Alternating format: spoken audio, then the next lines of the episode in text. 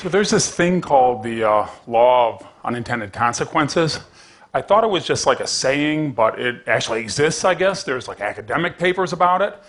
And I'm a designer. I don't like unintended consequences. People hire me because they have consequences that they really intend, and what they intend is for me to help them achieve those consequences. So um, I live in fear of unintended consequences. And so this is a story about consequences intended and unintended. I got called by an organization called Robin Hood to do a favor for them. Robin Hood is based in New York, a wonderful philanthropic organization that does what it says in the name. They take from rich people, give it to poor people. In this case, what they wanted to benefit was the New York City school system, a huge enterprise that educates more than a million students at a time, and in buildings that are like this one old buildings, big buildings, drafty buildings, sometimes buildings that are in disrepair, certainly buildings that could use a renovation.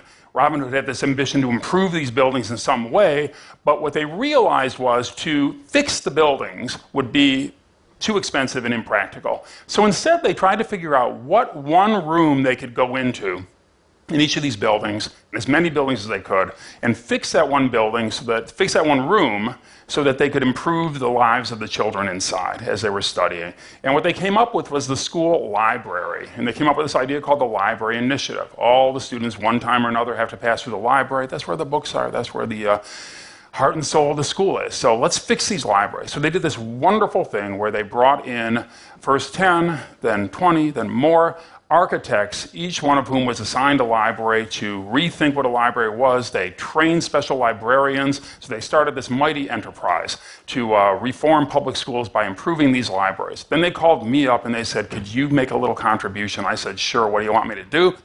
And they said, Well, we want you to be the graphic designer in charge of the whole thing. And so I thought, I know what that means. That means that I get to design a logo. I know how to design that. I design logos. That's what people come to me for. So, okay, let's design a logo for this thing.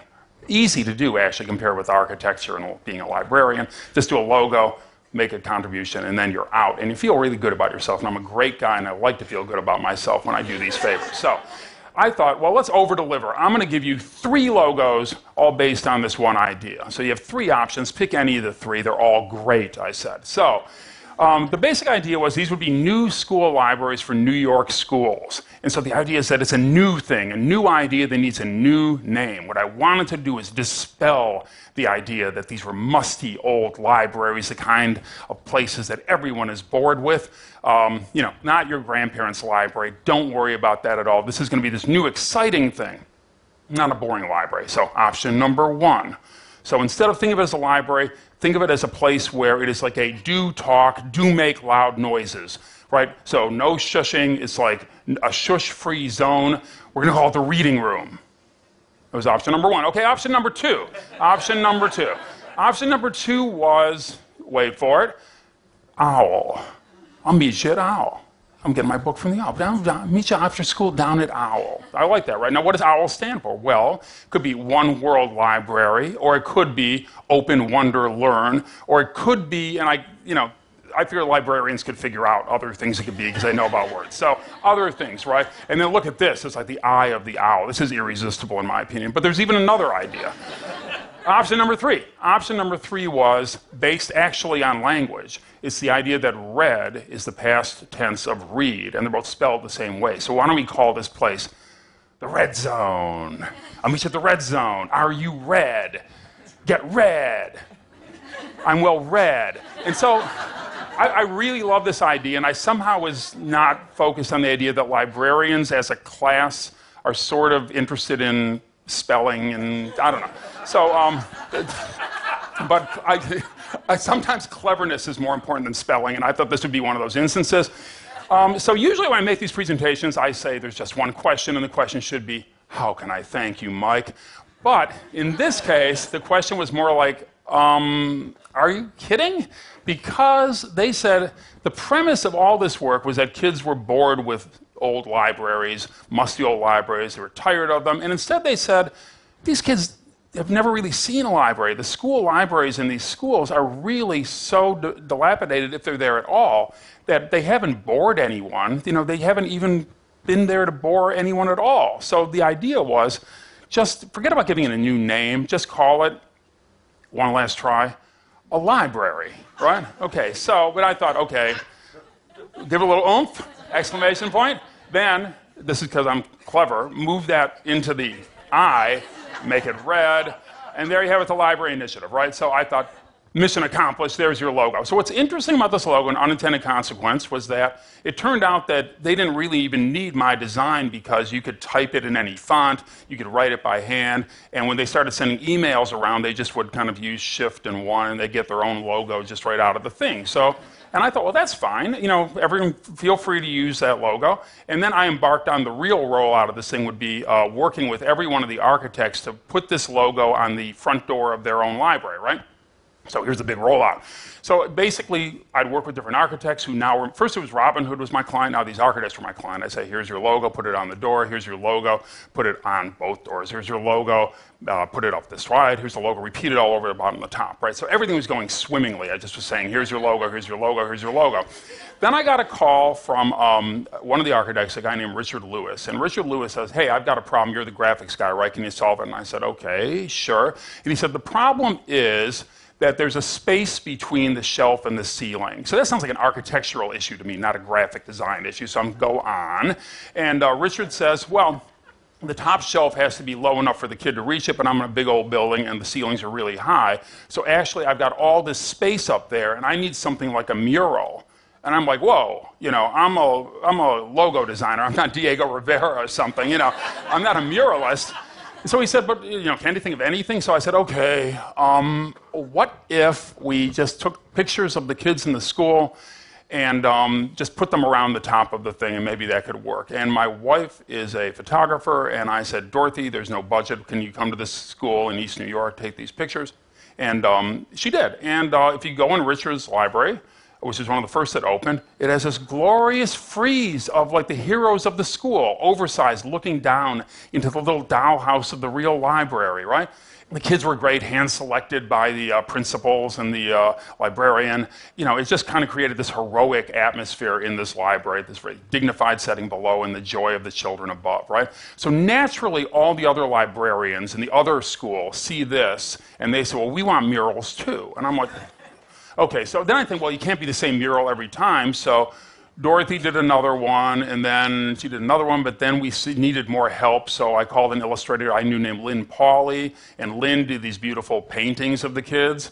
Then we, uh, um, I called a guy named Charles Wilkin at a place called Automatic Design. He did these amazing collages. Uh, we had um, Rafael Esquer do um, these great silhouettes. He would work with the kids, ask them for words, and then based on those prompts, come up with this little delirious kind of constellation of silhouettes of things that are in books. Peter Arkle interviewed the kids and had them talk about their favorite books, and he put their testimony as a frieze up there. Stefan Sagmeister worked with Yuko Shimizu, and they did this amazing manga style statement everyone who is honest is interesting, that goes all the way around. Christoph Niemann, brilliant illustrator, did a whole series of things where he embedded books into the faces and characters and images and places that you find in the books. Uh, and then uh, even Maira Kalman did this amazing cryptic installation of objects and words that kind of go all around and will fascinate students, uh, you know, for as long as it's up there. So this was really satisfying. And basically, uh, my role here was reading, you know, a series of dimensions to these uh, artists, and I'd say, you know, three feet by 15 feet, uh, whatever you want. Uh, let me know if you have any trouble with it. And they would go and install these things. It just was the greatest thing. Um, but the greatest thing actually was every once in a while I get like an invitation in the mail made of construction paper, and it would say, You are invited to the opening of our new library. So you'd go to the library, say you go to PS 10, and you'd go inside, there'd be balloons, there'd be a student ambassador, There'd be like speeches that were read, poetry that was written specifically for the opening. Uh, dignitaries would present people with certificates, and the whole thing was just a delirious, fun party. So I loved going to these things. I would stand there dressed like this, obviously not belonging, and someone would say, What are you doing here, mister? And I'd say, Well, you know, I'm uh, part of the team that designed this place. And they'd say, uh, like, you do these shelves? And I said, No. And say, Oh, you took the pictures up above. No. And they said, Well, what did you do? I said, Well, you know, when you came in, the sign over the door, they said, The sign that says library? And I'd say, Yeah, I did that. And then they'd sort of like, Okay, yeah, so nice work if you can get it. Um, So uh, it was so satisfying going to these uh, uh, little openings, despite the fact that I was kind of largely ignored or humiliated. Uh, but it was, it was actually fun going to the opening, so I decided that uh, I wanted to kind of get the people in my office who were working these projects, get the illustrators and photographers who had collaborated with us, and I said, why don't we just rent a van and drive around uh, the five boroughs of New York and see how many we could hit at one time? And eventually there are going to be 60 of these libraries, so we sort of probably got to see maybe half a dozen in one long day. And the best thing of all was meeting these librarians who kind of were running these, you know, took possession of these places like their private stage upon which they were invited to kind of mesmerize their students and bring the books to life. And it was just this really exciting experience for all of us to actually see these things in action. And uh, so we spent a long day doing this, and we were in the very last library. It was still winter because it got dark early. And the librarian said, I'm about to close down, so it was really nice having you here. Hey, wait a second, do you want to see how I turn out the lights? I'm like, okay. And she said, well, I have this special way that I do it. And then she showed me. This, what she did was she kind of turned out every light one by one by one by one. And the last light she left on was the light illuminating the kids' faces. And she said, that's the last light I turn out every night because I like to remind myself why I come to work. So, when I started this whole thing, remember it was just about designing that logo and being clever, come up with a new name? The unintended consequence here, which I would like to take credit for and I'd like to think I can think through the experience to that extent, but I can't. I was just focused on a foot ahead of me, an inch ahead of me, as far as I could reach with my own hands. Instead, way off in the distance was a librarian who was going to find the chain of consequences that we had set in motion, a source of inspiration so that she, in this case, could do her work really well.